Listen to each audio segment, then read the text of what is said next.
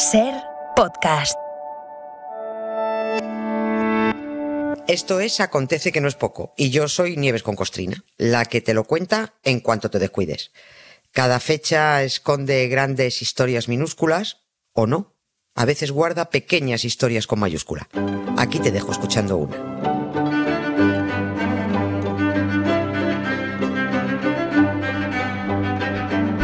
Hola Nieves, buenas tardes. Buenas tardes, Carlas. Uy, ¿Cómo qué estás? voz. Suenas como si estuvieras en la cueva de Altamira. Estás por Estoy ahí. en la... no, ¿Sí? Vaya.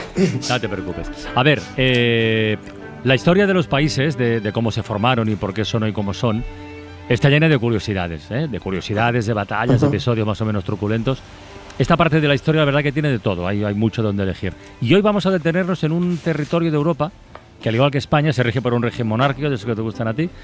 O sea, o sea que hay algunas similitudes, Sí. pero también diferencias, tanto en su estructura actual como en su pasado reciente. Hoy, desde la ventana, miramos a Bélgica. Sí, parece, parece raro diciendo, ¿y esto a qué viene que se ocupen de, de Bélgica, ¿no? A estas alturas, ¿no? ¿Y por qué? Pues es que verás, yo tenía, mi intención inicial era hablar de su católica y cristianísima majestad don. Leopoldo II, Sí. rey de los belgas, Sí. ¿no? Eh, junto con Hitler ya es conocido el mayor y más cruel exterminador reciente de vidas humanas, es un canalla. Pero lo tuve que, re- me lo tuve que replantear porque no podemos conocer al rey belga y genocida Leopoldo II sin conocer un poquito Bélgica, para que nos encajen bien todas las piezas. Entonces yo sola me he liado y he dicho, voy a empezar por el principio. Bueno, ¿no? venga. Bélgica es ese, es ese, país que está ahí arriba del todo, en el norte, está pegando con Francia y, Países Bajos, y que está ahí como disimulando, como que no se note que, están. Pero claro, ¿de dónde ha salido Bélgica? ¿Y de, dónde ha salido esta gente coronada? ¿Qui- ¿Quién, quién los puso ahí? ¿Por qué? Porque la monarquía belga es tan reciente como el país, no han cumplido 200 años. Nació el país y fabricaron la monarquía. Para entender cómo los belgas pudieron tener en, en la jefatura del Estado a un asesino al que mantuvieron hasta su muerte y en donde aún siguen los herederos del genocida, hay que saber de dónde salió Bélgica. En mi descargo diré eh, que para poner de manifiesto la ineficacia y la toxicidad de cualquier monarquía no hace falta remitirse solo a la española. La lista de escándalos de la corona belga es comparable a la lista de escándalos de la corona británica y de la corona española, sin ninguna duda. ¿no? ¿Cómo se disimulan los desmanes, las eh, corrupciones, los pasados oscuros y los presentes vergonzosos? Bueno, pues dándole a la plebe pan y circo. Le das coronaciones, le das fotitos en el Ola, cenas de gala, eh, cuentas si fulano o mengana viste de Valentino o de Carolina Herrera, y ya está. En la familia real belga hay amantes, hijos de estrangis, cuernos, corrupción, lo mismo que en todas las demás. Así que sepamos primero de dónde sale Bélgica y cómo se fabricó la, la monarquía antes de conocer al exterminador Leopoldo II, rey, ojo, no rey de Bélgica, No. rey de los belgas.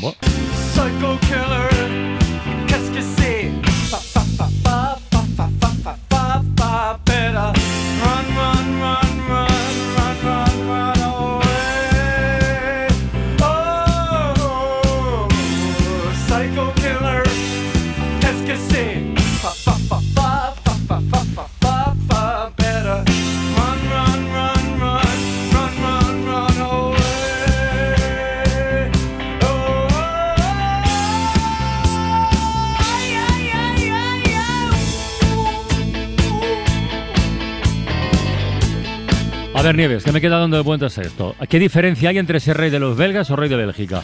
Pues mira, son solo paparruchadas monárquicas en realidad, pero lo correcto es decirlo así. El actual rey belga, Felipe, es rey de los belgas, pero no es rey de Bélgica.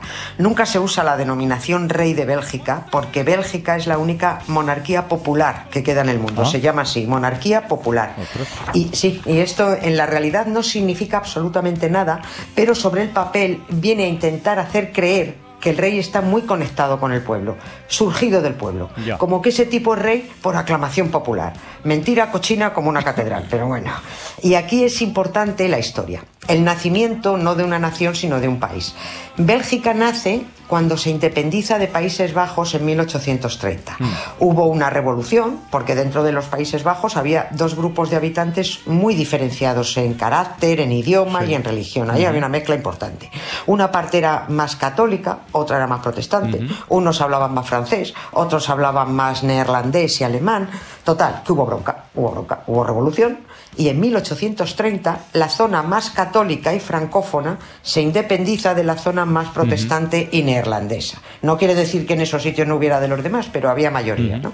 Nace Bélgica, pero aún así Bélgica nace dividida. Los del norte de la Nueva Bélgica se sentían un poco más flamencos, más holandeses, Sí. y los del sur de Bélgica más francófonos, más Ya. balones, de la región de Balonia. Y ahí siguen.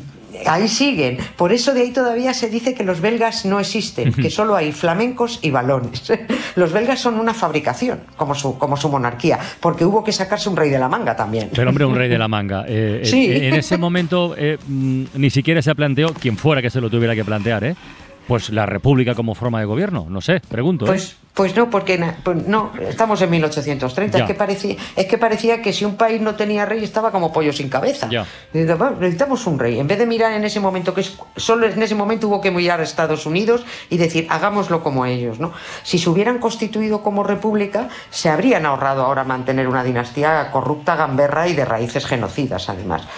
Fue el recién creado Parlamento belga el que decide buscar rey en, aquellos años, en 1830. Y el elegido fue un señor alemán que se llamaba Leopoldo. Era un aristócrata alemán de la familia de los Sajonia-Coburgo-Gotha. Uf. Que a mí me suena siempre a, a Batman. Sí, Gotha, sí, sí. Además, Gotha lleva H intercalada, ¿no? Sí, Le sí, falta la M para Gotham, ya está. Exactamente, pues a mí siempre me suena a Batman. Bueno, a este tal Leopoldo le habían ofrecido muy poco antes eh, ser rey de Grecia, cuando Grecia también se independizó. Pero Leopoldo dijo, Grecia, mira, me voy yo a Grecia, con la que hay liada ahí abajo con los otomanos, yo no ni hablar, me voy yo a Grecia. Yo si voy de rey a algún sitio, que sea un sitio tranquilito y a vivir como tiene que ser, a, a- a vivir a cuerpo de rey, ¿no? Sin líos, sin conflictos.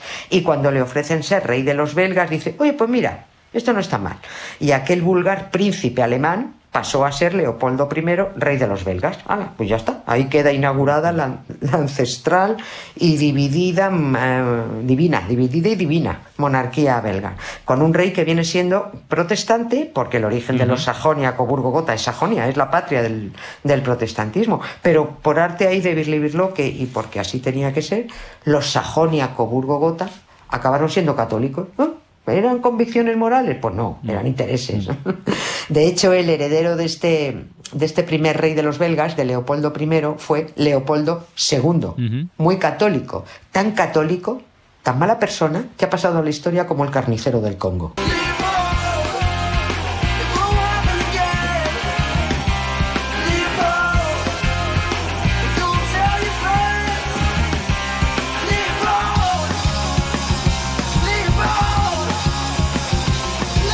Leopold. Y ya hemos llegado a nuestro protagonista, que es Leopoldo II. eh, Pero bueno, nos queda saber cómo Bélgica y el Congo unen sus destinos. Sí, a eso vamos. A ver. Cuando Leopoldo II hereda el trono, tiene en sus manos un país pequeñito, manejable, industrialmente muy próspero, o sea que era un país estupendo. Pero ya sabemos lo que les pasa a los reyes, a todos los reyes, pues que son ansia viva, ¿no? Por querer tener, pues, que quiero más, quiero más, acaparar, ganar. No les falta de nada, porque hasta el papel higiénico se lo pagan los presupuestos generales de un Estado, pero siempre quieren más. Y Leopoldo quería más.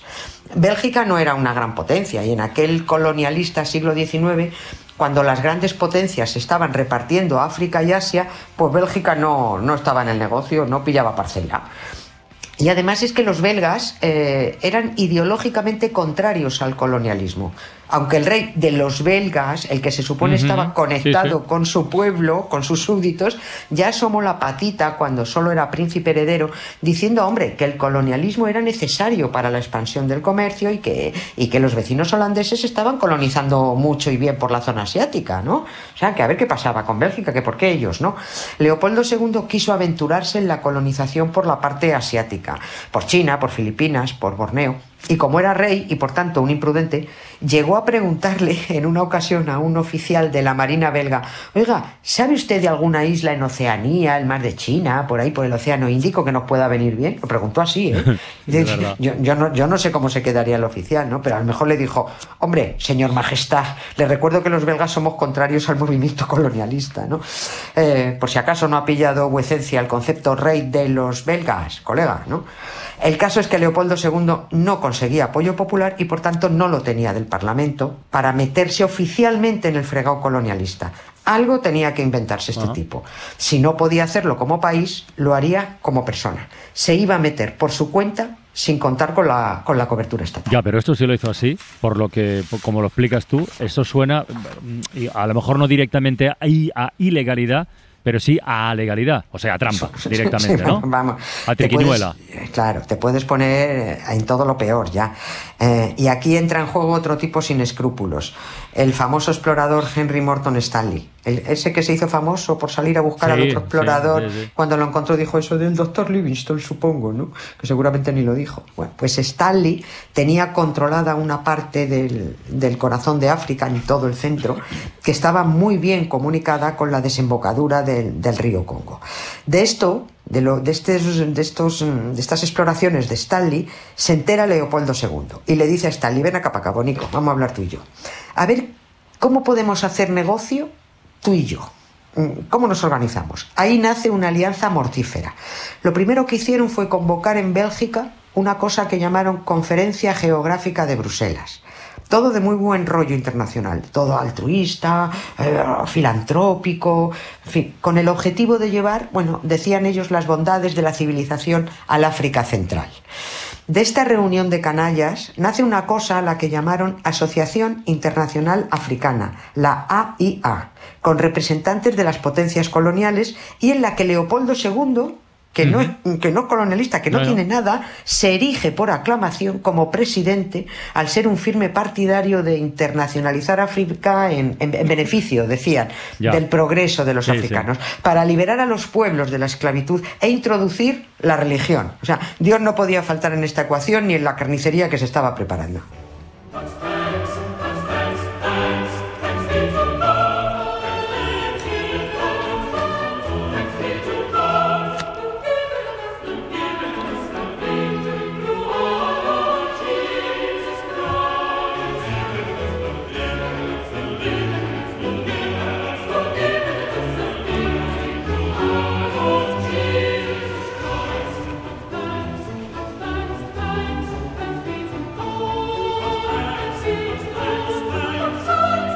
Ver, Nieves, aquí dos cosas. La primera, eh, ya ha salido lo del carnicero del Congo. Sí. Ahora hablas de la carnicería que se estaba preparando.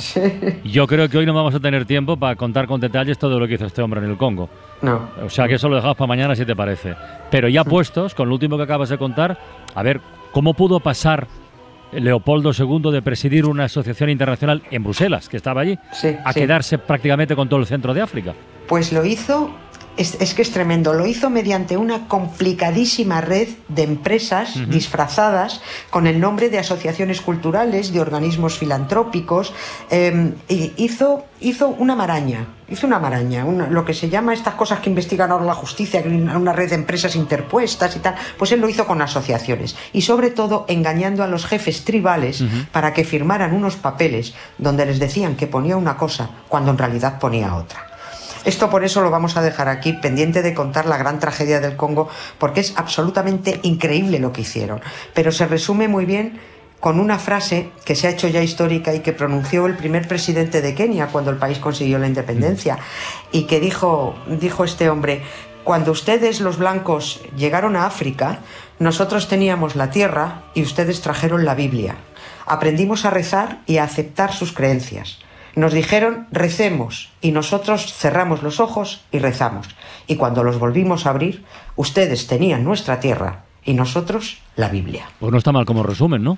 Buah, tremendo. No está mal como Tremendo. resumen, ni muchísimo menos. Pues nada, mañana segunda parte de, de Leopoldo II, el carnicero del Congo, si te parece. ¿eh? No, no, no lo dejemos aquí, ¿vale? No, no, no, no va a ser la última, lo de mañana, pero, pero mañana viene bien también. Muy bien, mañana más Nieves, un beso. Para no perderte ningún episodio, síguenos en la aplicación o la web de la SER, Podium Podcast o tu plataforma de audio favorita.